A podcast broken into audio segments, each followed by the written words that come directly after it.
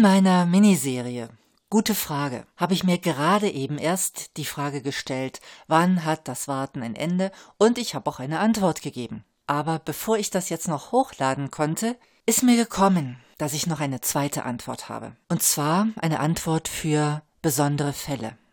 Und wenn du das auch noch hören willst, dann herzlich willkommen zu meiner neuen Episode in dem Podcast Brain Food for Leaders, dein Podcast für ein selbstbestimmtes Leben.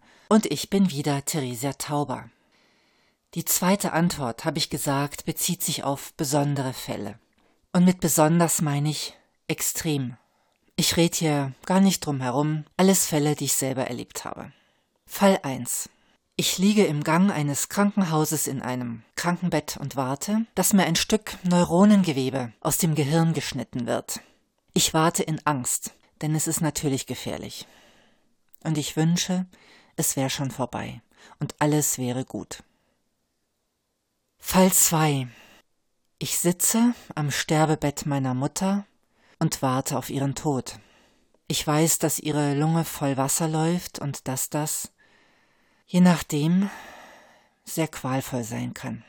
Ich warte in Schmerz, denn ich hoffe ja, dass ihr Tod möglichst wenig Leiden umfassen wird. Fall 3. Ein Mensch, den ich liebe und dem ich vertraue, hat irgendwas getan oder gesagt, das mich extrem verwirrt, verunsichert, vielleicht verletzt oder enttäuscht. Erst in ein paar Tagen werde ich die Chance haben, wieder mit ihm zu sprechen, und ich warte, zerrissen, zwischen Vertrauen und Angst vor dem, was diese Aussprache bringen könnte oder zutage fördern könnte. Die Methode aus meinem Podcast mit der ersten Antwort, das wäre in diesem Fall nicht mehr, nicht weniger als eine Art Ablenkung. Denn die Dinge, auf die ich hier warte, die sind so elementar dass, naja, jede andere Handlung irgendwie eine Ablenkung wäre. Nicht mehr.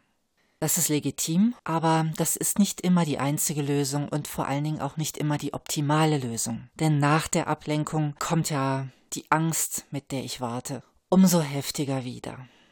Und doch die Antwort auf die Frage, oh wann hat dieses Warten ein Ende, ist auch hier wieder, wenn ich aufhöre zu warten. Ich kann jederzeit aufhören zu warten.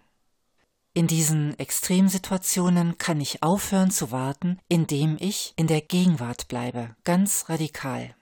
Warten heißt ja gedanklich in die Zukunft gehen. Warten heißt, ich beziehe mich in meinen Ängsten, in meinen Befürchtungen und in allem, was ich mir ausmale, auf einen Zeitpunkt, der noch nicht eingetreten ist, und der wird davon nicht weniger riskant und es geht mir nicht besser davon. Was ist also die Alternative? Und ich schwöre dir, ich habe es selber ausprobiert.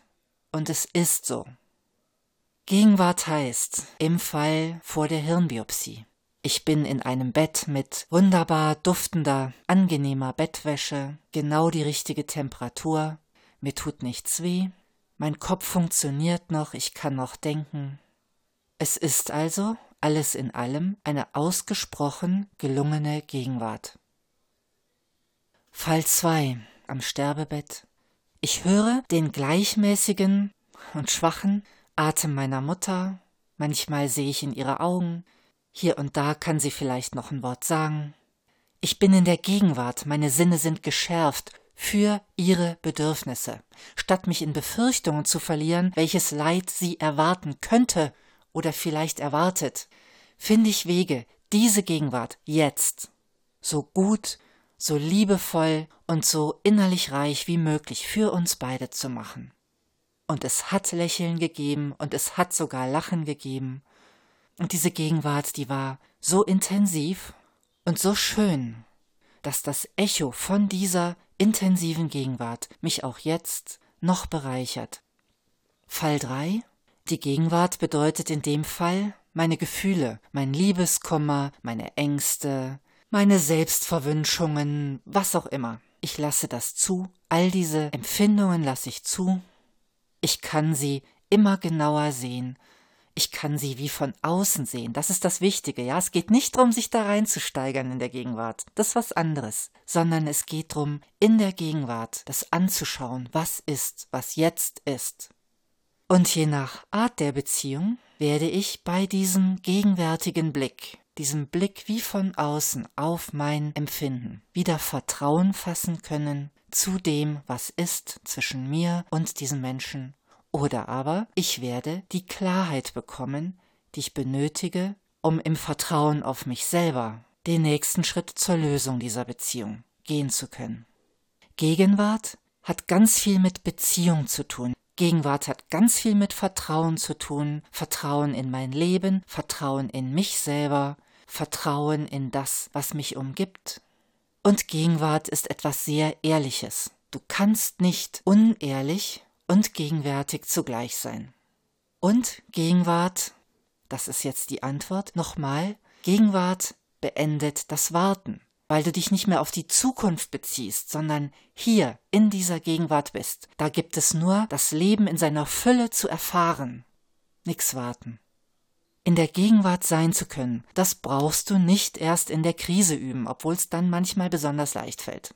Du kannst es jetzt üben durch was auch immer dich in die Gegenwart bringt, aber du kannst dir sicher sein, es wird immer irgendetwas mit deinem Körper zu tun haben, denn dein Körper existiert in der Gegenwart, jeden Atemzug neu. Was dich in die Gegenwart bringt, weiß ich nicht. Das kann Klettern sein oder Singen oder Tanzen, Spazieren gehen, Laufen. Wie gesagt, irgendetwas Körperliches. Für mich ist es neben Singen Atemmeditation oder Bodyscan.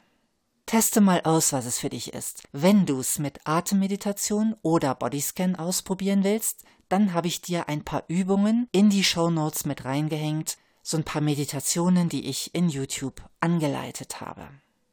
Puh, jetzt hast du es geschafft. Und vielleicht spürst du auch, was für ein Reichtum in dieser Gegenwart liegt. Probier's aus. Viel Freude damit. Deine Theresia.